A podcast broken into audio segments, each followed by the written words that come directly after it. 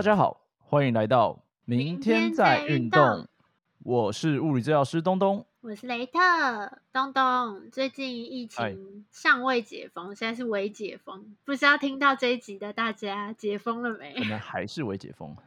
哎。或是未解封，那你在家都怎么解决你的三餐呢？我其实现在三餐只剩两餐，我就吃中餐跟晚餐。哦，我觉得蛮合理的哎。可是，对啊，啊，不是你们这些讲求健康的人，不是都说不能不吃早餐？不会啊，其实这没有一个定论呢。但是我只能说，不吃早餐不一定是件坏事。OK，因为因为以前过往的观念是 不吃早餐是坏事。对，大家觉得早餐最重要。对，一天最重要的一餐。对，最重要就是早餐嘛。但其实现在发现不一定，这跟你每个人的作息会有点关系哦。所以你们睡到很晚，大概会大概八九点，八九点就会起来。可是我会大概会到十一点左右才会吃第一餐呢。哦，那你会早上起来的时候觉得肚子还没醒？哎，有时候会啊，因为有时候起来吃早餐，然后就觉得好像吃不太下。嗯，对对对对对，很多人其实都有这样的一个。原因呐，但是我我觉得这跟每个人的其实身体会有很大差。有些人就是很喜欢早上吃下早餐那个感觉哦，像我我就觉得还好。我觉得说，哎，其实让身体好像有一种慢慢清醒的感觉。在吃。对，那我可能在中午之前，我会先稍微让身体活动一下，然后让自己身体真的有感觉到那个饥饿的感觉，然后再去吃午餐这样子。哦，那不知道大家知不知道东东是个大食客？哎，其实现在我跟你讲，现在真的不是了。你现在不是？现在真的不是，因为太贵了。不是，不是太贵。我现在这种疫情开始都待在家之后，活动量真的降比较少。哦，活动量降低有差。对啊，我吃的分量真的原本你说之前我们讲过两份左右嘛，两份可能有时候会到三份。现在我大概是一到一点五而已。啊，不错啊，真的。我觉得我们应该要一起分食物，因为我都吃半份。那是你吃太少的问题。OK。这个应该很多女生都这样吧。假如你身为一个一般人，你觉得外面的食物总是超过你的分量的话，我觉得那真的你要去检讨一下你的一个日常生活的习惯，跟你日常生活的活动量。好，对，因为疫情开始以后，其实坦白讲，我每天都是明天再运动。我想啊，明天再运动就好了。啊，明天再做运动吗？你每天在家应该才有时间运动吧？是吗？就没有人陪。至少我是这样，我反而发现说，哎，我在家我也没有什么工作可以做啊，我刚好我可以定出比较明确的时间，说好，我就是比如说晚餐前四点半到六点，我就是慢慢做运动，也不会有人打扰我。我觉得每个人驱力不一样，我是那种如果有人陪我。就会觉得啊很开心，OK 啊 OK。那你应该去跟朋友连线运动的。我也连线过，但超累个，所以后来想说算了，应该不动一两个月也没事吧。哦不，我跟你讲。好扯远了，我是要问你平常都吃什么？我平常都午餐都是比较偏外食，但是我会自己做一些蔬菜类的东西。你会做是自己拌沙拉或者是炒菜那种？就炒菜，对，就炒一些简单的蔬菜。太惊人了！这是不是其实自己做菜这件事是不是讲求健康的人必备的技能？我觉得应该是这样讲，是。你讲求健康，而且你没钱的时候是的一个必备技能哦。但外面也很难，就是只买到菜之类的。其实可以啦，我觉得真的要买不难，真的不难，只是你有没有那个钱而已。哦。你的荷包有没有那个实力？你的钱包可能要花两三倍这样。哎，对对对对对，简单来说就是你可能原本一百块可以吃到一餐，你要吃健康的话，你可能就要吃到两百块，就这么简单。嗯，是个奢侈的选择。对，你自己去菜场买青菜回来弄啊，你搭配可能外面的一些主食跟肉类的话。哎，我觉得其实这样一餐就蛮划算的，而且像我现在食量变少，那我就买外面一餐，我搭配家里的蔬菜，其实我觉得我这样就够了。啊，哎，对，就是你那样，我可能可以吃个两餐，然后这样一天就过去了，完美。太夸张了吧？那你晚餐嘞？晚餐是呃没有，是家里会煮哦，所以其实你们家还是都会开火。对我们家固定晚上都会开火，因为我们家也是，好最近比较倦怠，所以比较常叫外食一点。平常就是我会跟我妈一起煮，后来就会发现，因为我之前其实没有什么在煮菜，就是疫情开始以后就想到，哎，好像可以多少帮忙一点。嗯，后来就发现煮菜真的很需要体力耶，比如说拿锅子啊之类，都觉得 怎么每样东西都那么重，还是我太公主？没有没有，我记得我一开始在比较小的时候啦，然后就看我奶奶炒菜，我看我奶奶那边炒的很轻松啊，然后动作很利落那种。啊，对对对。我想说那个大锅子这样那么多菜这样炒，哦，好像好像没什么嘛。对。然后就自己一试就发现，哦不，超爆重。真的，我觉得他们已经学会怎么使用了。就是他是用整个人在炒菜的，我是用一条手臂，然后手臂就超爆酸的。有一点这样的概念啦，对吧？按人家都炒了三四十年了，一定会习惯吃力的一个方式。嗯，对对对。总不会拿一个手腕都承受那么大的力量，然后做个三四十年，然后手腕还不会爆掉那样。确实，就是会慢慢学习。我才开始两个月而已，所以还有很多很不习惯的地方。啊比如说，像厨房一定很热，还是大概厨房有冷气？我们家有一阵子厨房冷气。除非你是那种开放式的厨房。哦，因为我们家很爱搬家，然后有一阵子。就搬到那个家，然后我妈特地要求厨房要有冷气，真假的？对啊，但她也没有常开火，所以。我觉得 一切都是借口。对啊，就是很热，然后你要一直站在那里，对，然后脚就很酸啊，然后还要弯腰，呃，对。然后我觉得那个姿势，因为你煮一顿饭最简单最简单，可能要四十分钟啊，差不多。比如说你三菜一汤，你加备料时间一定一定超过啊，对啊，你就是一直这样弯在那里，我就觉得这个动作非常的。不符合人体工学，没错啊，有些身体的问题，我觉得在家事这一块最常见的其实是煮饭这一块。哦，是哦，有特定的吗？比如说五十肩呐之类的。呃，五十肩倒不会啦，比较常见的当然是刚刚提到，比如说手腕、手臂的问题。嗯，比如说大家可能比较听过了妈妈手哦，哎，网球肘。就是手肘的一些肌腱发炎，天哪！这些都是因为你身体一直习惯用这些特定的比较小的部位去承受比较大的一个压力，而且是一个反复性的。嗯，对，所以这些问题就会容易产生出来。那有没有什么比较好的战法？让我可以做煮饭这些事、备料啊、炒菜啊、煮东西啊这些事情，但是不要那么有伤害。因为有时候，比如说尾椎可能会觉得很压迫，然后要不然就是腰酸背痛。这时候我们就知道，就是说，哎，其实像刚刚雷德提到，厨房琉璃台的高度通常都会比较低一点嘛。对。所以你会发现说，其实我们在做饭的时候啊，或者在切菜的时候，你的两只手放的位置一定会比较低。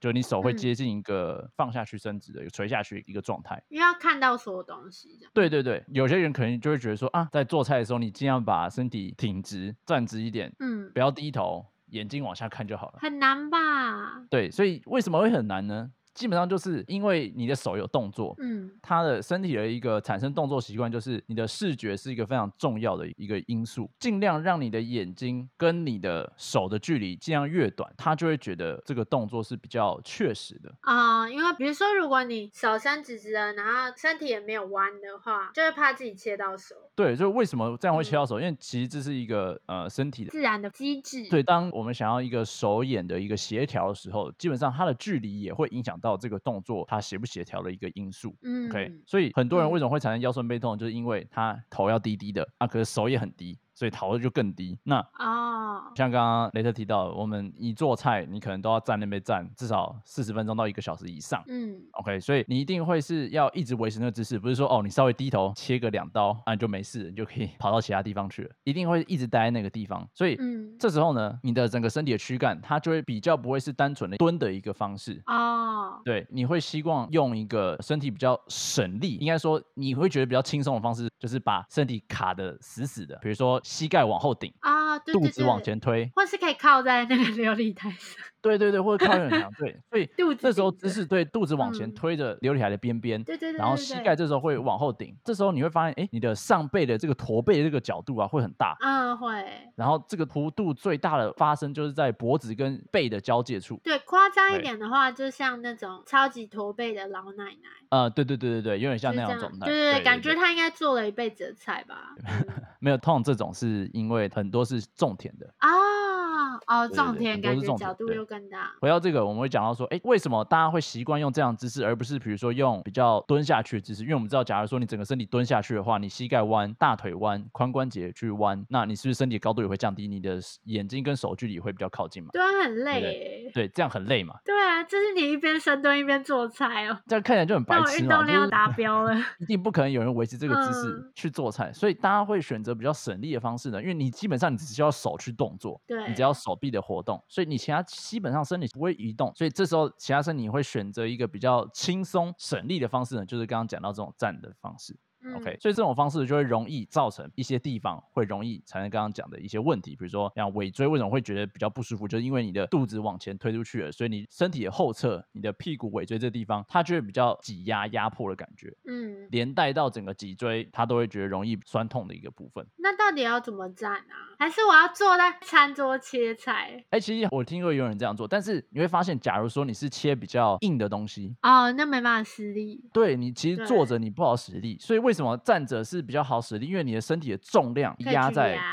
可以去压，可以去用，对你不会单纯只用手的力量去切，所以你会发现说，哎，其实假如我叫你去做切菜的话，那你下次问的问题就是，哎，为什么我的手肘会痛？为什么我的肩膀会痛？真的。这时候我们会讲的就是，第一个，我们没办法避免久站造成的一个伤害，所以我们只能尽量去减缓在厨房这件事情。所以你可以做的第一件事情就是左右重心的一个转移啊，三七步。其实有点像三七步，但是我们要三七步不是单纯的把一个膝盖弯，一个膝盖伸直那样的一个动作的话，其实会容易造成骨盆跟膝盖比较大的压力啊。所以那样其实也不是一个推荐的方式。我们做左右重心转移，相对来说是一个你好像站的比较直的一个状态，然后你感觉你的重心偏到一边，偏到一只脚上。你要怎么去看你的重心有没有偏到一只脚上呢？你就确保就是说，哎，其实身体都直的，身体。不会弯来弯去，但是你的头会对到你的一只脚的位置哦，脚不能弯，可是你会知道你的重心会在其中一脚。对，所以其实左右重心移动范围是很小的哦，可能是外表看，只有头的角度可以稍微看得出来。基本上，它身体的角度是不会产生变化，它只会感觉到你从正中间往左边移过去一点点，所以你的头的正中间跟你的脚会好像连成一个垂直线这样子啊，了解重心线啊，对，重心线，所以所以你。就是感觉到说，哎，其实你有一只脚好像有踩到地板上，另外一只脚呢，它只是轻轻放着，它的重量没有压上去。其实就可以了哦，所以其实不用站得很正，就是两脚都同样的施力，这样反而会比较容易累。没错，比较容易累，而且会就像刚刚讲的，你一定不可能维持一个暂停的一个姿势，身体会选择一个很轻松垮垮，用他身体原本组织的一个支撑，它不是一个你主动去帮忙的，它是一个被动拉扯去压迫的方式，把身体维持在那个位置。哦，所以某些地方就会特别的受力比较多，然后比较容易酸痛。是的。所以第一个方式就是用重心转移的方式，让你的身体，比如说你就是你切完一条菜，哎，你就把重心换到另外一边，再切下一个。嗯，维持跟换的 tempo。对对对维持换个 tempo 其实就可以了。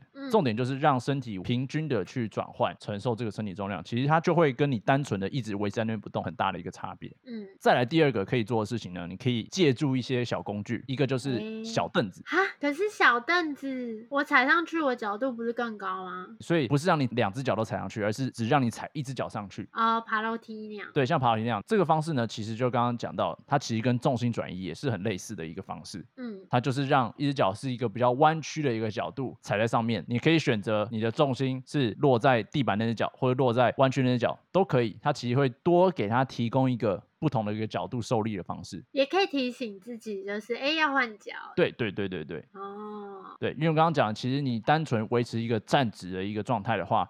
他的膝盖、髋关节、骨盆到脊椎这部分，它其实都会，你身体会有个习惯，它受力的一个方式。那其实我们相对来说，只要改变一个它。我们讲做叫叫做叫摆位的一个方式，身体摆放的一个位置，那它的受力的方式就会被打破，它就会改变这个方式。还有吗？假如是单纯针对调整的一个方式的话，大概这两个其实差不多。嗯，假如是你做完你觉得有些不舒服，或者说平常可以去做什么样的一个保健的方式呢？我会推荐就是我们之前在第一季有提到的一些呼吸练习啊，就如果腰酸背痛啊，对，就是借由呼吸的练习方式，让它有个完整的扩张，由内而外达到一个。支撑的效果，对于我们单纯在维持姿势的一个支撑的时候呢，它是会有一个帮助的。正确的呼吸，然后让身体达到一个比较好的支撑的方式。是的，这边再提醒一下，假如你是单纯的一个，呃，比如说像雷特，他本来不常做菜，然后现在他突然去这个疫情的时间，他有很多的时间可以去厨房煮饭的话，哎，那这种时候去有衍生出来一些酸痛呢，可以用这样的方式去做一个。呃，调整或是呃缓解，但是假如说你是长期下来都有这样的问题，哎，那我觉得还是建议先求助医疗专业，因为这些问题可能已经演变成一个实质性的一个伤害。嗯，可能累积久了。对，它不一定是单纯调整的这些在工作的一个方式呢，它就可以完全去根绝的。那五十间举到几度的时候去看医生，其实都差蛮多的。就如果真的已经举不到最高了，那可能就要先去看医生，不要等好像平举都举不上来再去看医生。对，没错。嗯，而且疫情期间，就是大家除了做菜以外，我发现超多人在家里做甜点，真的是每个人都变成甜点大师。是我真的没有。好，其实比较多是女生啦。哎，其实我以前自己也做过甜点。啊，真的吗？你做过什么？我做过那个就是生乳酪起司蛋糕。啊，哎，那个我也做过，因为那很简单，不用烤箱。对，不用烤箱的，没错。然后最近又很流行什么肉桂卷啊？你有没有发现大家都在吃肉桂卷？其实我不太，我也不知道哎。前一阵子是国王派，这我没 follow 到。但肉桂卷我有很多人在 po，我知道。但是我其实没吃过，我也对肉桂也没有什么特殊偏好。嗯，对，感觉大家就是一个时期，好像烘焙相关的会 突然流行一个东西。嗯，我就有朋友是做肉桂卷，然后揉面团啊，揉一揉就真的很酸。听说下手臂痛了好几天。哦。哎，肩 颈可能也是会受力吧，有点像那种你切一个东西切不开，然后你一直切的感觉。啊。而且揉面团要一次揉很久，就可能都是十分钟起跳。那这种怎么办呢？是跟一般肩颈酸痛的处理方式一样？这种其实就是说，为什么揉面团这件事情会造成这么严重的一个酸痛呢？因为揉的时候，你的整个手指都要出力。嗯，你不是单纯，比如说你握着刀。或是拿着锅铲，你就只是整个肩膀动就好了。嗯，OK，你需要有个抓跟放的一个动作。那假如说你在揉面团的时候呢，你不太会用整个身体的力量，你都习惯用手臂。手掌的一些肌肉去出力的话呢，那就会出现刚刚讲的，哎，这些小手臂前臂的部分呢，它会很容易酸痛，因为这个前臂的肌肉它都是连接到我们手指的部分哦，所以你可能只用手指的力或者是前臂的力，就会这一块全部都感觉没有用对地方吧？对，而且是一个初学者的时候揉面团的时候，大家都会觉得说，哦，好像很难揉开那种感觉。哎，对对对对，所以这时候，比如说，假如有人指导你，或者是你自己在揉的话，就。就觉得说，好像我要再多施力一点的感觉，在手指的部分去把某个地方压开，或者再把它扳回来，再捏进去那种感觉。一个靠蛮力取胜。对，所以这时候靠蛮力的，你的身体接受到这个讯息，说我的手指这边要多施点力。OK，它采取的方式很简单，就是把你的身体其他部位给关起来，让它不要动。然后单纯用手肘以下的部位这些肌肉去给他再更施力哦，哈，大脑好笨哦。因为你叫他说用全身的力量去做，然后他就知道，哎，我不知道全身力量怎么做，哎，所以他就会觉得说，我只是单纯收到要更大力这件事情，嗯，我就让这一条大这样。对，我就让我的手臂的这个小肌肉他出力就好，反正我只要大力啊，我管他是哪边出力的。所以其实这样是不对的，应该也不会说不对啦。就结果来说，其实是一样，但是对你的身体来说，那他当然他这边负担就会比较大。哦，了解。这时候就会发现说，哦，这个手臂啊，尤其靠近手肘那边，它会非常非常的酸痛，而且那种酸痛是你可能牵连到你的手指的动作，你可能隔天要去啊，手会松松的。对对对，整个手臂会觉得哦，好像抬不起来啊，或是好像没办法施力。嗯，对。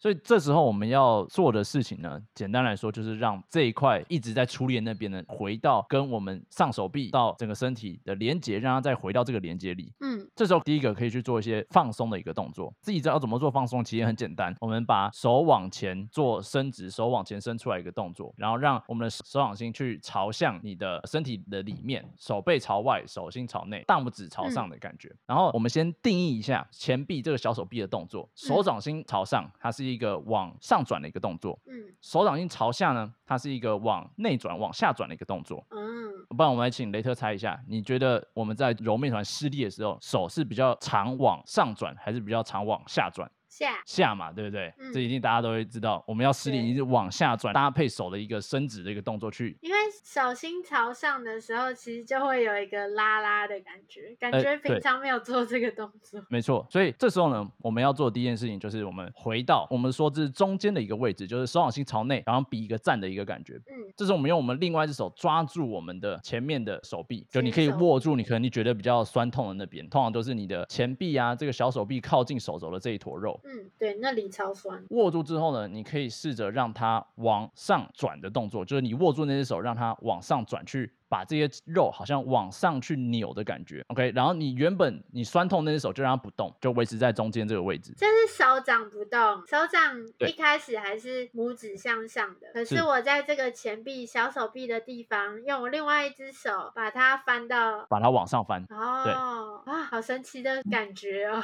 OK，就记得这个力道啊，不用很大，不用说你要用按摩按压那种，不是，我们不是要去按压去放松，不是，我们是单纯把它习惯往下转的这。一个动作去让它回到原本中间的一个力量而已。哎，好神奇哦！手不能自己转哦，手掌不能自己自转。手掌自己自转其实也不是不行，就是一开始的时候你可以让手掌先不动，OK，然后另外一手单纯帮你，然后渐渐你就可以跟着一起动。哦，OK，有点像是两只手一起往上转，然后搭配的你另外一只手帮你把肉往上扭上去的感觉。感觉是一直训练这个动作，把过度做的另外一个动作矫正回来。是的，有点像单纯这样的一个概念。嗯，那肩颈酸痛嘞？虽然我们都用到前手臂，可是肩颈可能因为像你刚刚说的，就是身体会让其他地方都僵住。当然，肩颈酸痛也不是一天两天，但 就是这种要施力的时候特。所以为什么肩颈会酸痛的原因，其实跟我们前面在讲腰酸背痛的时候呢，其实类似的概念，就是因为我们。手想要往下去做一个压的一个动作，嗯，所以等于说是把我们的肩膀这一段让它一直被往下沉下去。你就想说，你把手往下压下去的时候，你是觉得哎，好像肩膀会往下沉，然后脖子会有点紧紧的感觉，会很紧，嗯，对，就是因为脖子这一段一直被手往下压，动作去做一个拉扯的一个动作。哦，就是脖子到肩膀这一段，是的，一直被拉开，一直被拉开，这样，因为我要一直往下，一直往下。对，没错。所以这时候呢，第一个当然也可以做反方向的一个动作，就是。往上抬起来的一个动作，肩膀往上抬，这个当然是一个你在当下，比如说你刚做完一个揉面团往下压的动作后呢，你就可以去来回去做一点往上的动作，稍微让它可以平衡一下。你说整只手往上，然后带肩膀往上抬起来，没错。哦。对，就是做了一个相反。是的，没错。再来，你可以一样回到我们，因为我们讲说，其实你往下这个动作，等于是像把你身体压扁一点的感觉。对。所以你也可以去做一些呼吸的一个练习，从内而外去给它一个往上支撑起来的感觉。哦，顺便练到呼吸的支撑，然后把两只手往上带。对，就是借有一些吸气、吐气的方式，让它感觉好像吸气的时候，把肩胛骨、肩膀好像整个撑起来的感觉。OK。对，不是单纯用脖子力量把整个肩膀耸起来，而是由内而外，由吸气的一个过程，去把整个身体往上撑开的感觉。所以，只有这样的方式呢，它其实也可以帮助肩膀这一块呢。不会那么一直被往下去压迫拉扯，会相对回到一个比较平衡的一个状态，归位。是的，那肩颈酸痛的部分解决了，最后就只剩妈妈手了。我觉得妈妈手是不是要带护腕啊？有的时候我都很希望这里有一个支架，然后帮我可以自动的炒菜。所以其实你会发现说，常见端汤碗比较重的锅子的一个动作，你的手腕呢会有点往下垂下去一点感觉。对，哎，我会整个斜掉，哎，就是。盘子整个这样斜掉，呃，对对对，有点像，对，有点像会整个好像被拉下去的感觉。嗯，所以为什么有些家庭主妇会有妈妈手，就是因为她在这个被压往下带下去这个动作啊，它的上面这一段从大拇指，OK，大拇指的外侧到手腕这边，它的一个肌腱呢，就一直在被拉扯，哦，被拉开，被拉开，对，被拉开，而且它这个拉开呢，因为它这边其实不是单纯的一个肌腱而已，它这边有非常多的一些组织。它会在这个拉扯的过程中去互相的摩擦哦。这里是不是还蛮重要的地方啊？就是大家比如说按穴道啊之类的都会按。哎，对，所以为什么这边手腕手掌那么多比较重要，或者说它其实那么灵活，就是因为它这边的骨头、关节、组织、神经、肌肉其实是非常复杂的哦。所以这边假如说它承受太大压力的话，其实很容易出问题。出什么问题？就像刚刚讲妈妈手啊，然后那种肌腱啊发炎啊，整个肿起来，肿起来疼痛。对，所以你会发现，哎，有些它是真的是。大拇指的外侧这上缘会有整个肿凸一块那种感觉啊，那这其实是比较常见的妈妈手的一个状况啦。嗯，这时候我就刚刚讲了，哎，它其实会跟我们这个端这个被往下拉扯这个动作很多，所以第一个我们当然会希望说手腕在端比较重的东西的时候，不能单纯的被往下带下去，它其实要稍微维持一个比较比站这个一个角度。可是这样子盘子就要斜另外一边，这当然不用翘那么高了。只是稍微拉回来一点，而不是被它往下拉下去那么多。哦，懂。所以这时候其实可以先去做一个测试，就假如你怀疑自己有没有妈妈手的话，其实我们有个临床非常常用的一个测试，就是我们先比一个赞，赞，然后把你的大拇指呢藏到你的四根手指头里面。哦，哎，对，小时候常这样。然后藏住之后呢，你用你的另外四根手指头把你的大拇指压住，固定住。然后试着再去做出一个手腕往下垂下去的一个动作。嗯，这时候在做这个动作的时候，你会感觉到你的大拇指的外侧上面这边有点拉扯的一个感觉。对。那假如说你有妈妈手的话呢，它就会有一个很明显剧烈的一个疼痛。啊，居然是这样啊！对。那我还没有。正常人都没有吗？对，正常人感觉不是没有感觉哦，你一定会感觉到一点紧紧的。对，因为那是翘大拇指的这个肌腱，嗯，这个肌腱它在做一个完全被伸展的一个动作。我以为妈妈手是这里已经被拉松了。哎，其实不是，它是因为一直被拉扯，然后去跟附近的组织摩擦，产生的一个发炎的一个状况。哦，了解，所以不是橡皮筋松掉那种感觉。假如说你有看过一些妈妈手的妈妈戴护具的话，嗯，她都会把大拇指固定在什么位置？嗯，开掌的位置吗？开掌的一个位置嘛，就是有点像比赞，但是其他手指没有合起来那个位置。对对对对对。简单来说，就是不要让大拇指外侧这边再去受到一个被拉扯的压力。在摩擦。对对对对对。所以让它整个可以往下被压的这个力量，是可以用一些辅具、一些护具帮忙做支撑，而不是让它的肌腱被拉扯到。所以我们要注意，比如说你在炒菜或是端东西的时候，整个角度不要太大，不要整个好像拳头往下的感觉。对，其实这有时候跟你整个身体的手臂的力量也会有关系嘛，就是要用手臂的力量去带角度嘛？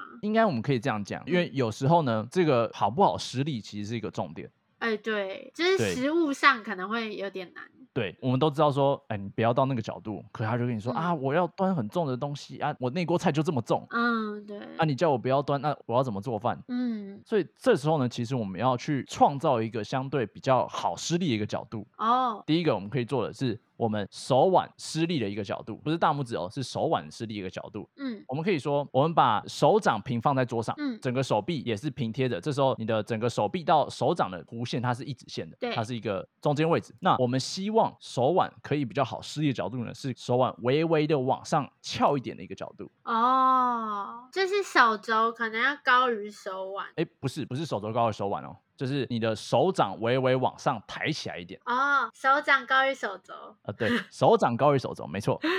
好，所以这时候你可以做个很简单的测试，OK，可以做个很简单的测试，就是你在空中手掌放平的情况下，你去做出一个握拳的一个动作，手腕不要翘起来，手腕不要往上翘，OK，然后你再放松，去记得这个出力的这个感觉，握到最紧，握到最紧，握到最紧，然后放松。接下来你再试着。把手腕微微往上翘一点，这个翘一点大概就十度到二十度左右而已。嗯，再试着再握拳一次。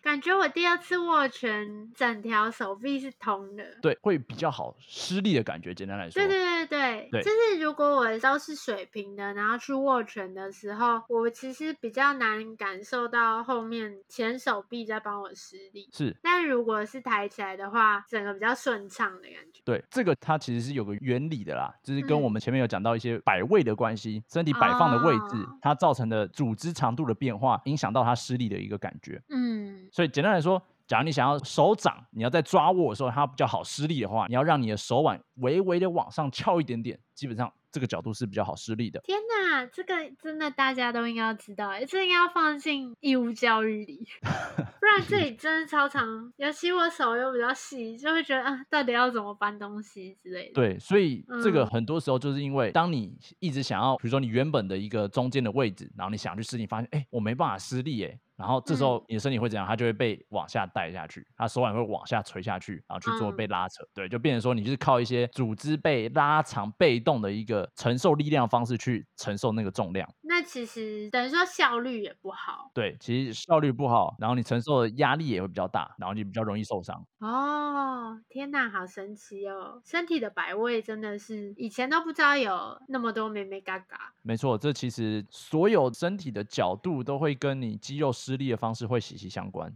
哦，就是那个角度其实跟施力有点互为因果这样。对对对，你可以说关于力量的传递啊，然后它好不好去施力啊，这些其实都会有些关系。关于我们一开始的角度的一些设定。嗯，了解。我要跟我妈讲，搞不好他们就是自己可能煮饭久了就会知道，哎，好像这样比较好施力。对啊，所以其实你比如说你去找一些阿伯啊、阿妈啊，然后他不会有这些手腕、手掌疼痛的问题的话，就是看他们炒菜的动作或者端一些重物的动作，基本上。可能都会出现刚刚那些现象哦，了解。那谢谢东东今天跟我们分享那么多疫情期间在家做菜的妹妹嘎嘎，真的有很多原本不知道的小知识，然后也希望能够帮助大家在家里如果有煮菜啊、做甜点啊，在厨房的一些工作上面可以越来越健康，然后知道要怎么去恢复自己的身体。那如果有这方面更细项的问题，或是有什么经验，想要跟我们分享的话，也欢迎在我们的粉砖或 IG 留言。明天再运动，明天会更好。拜拜，拜拜。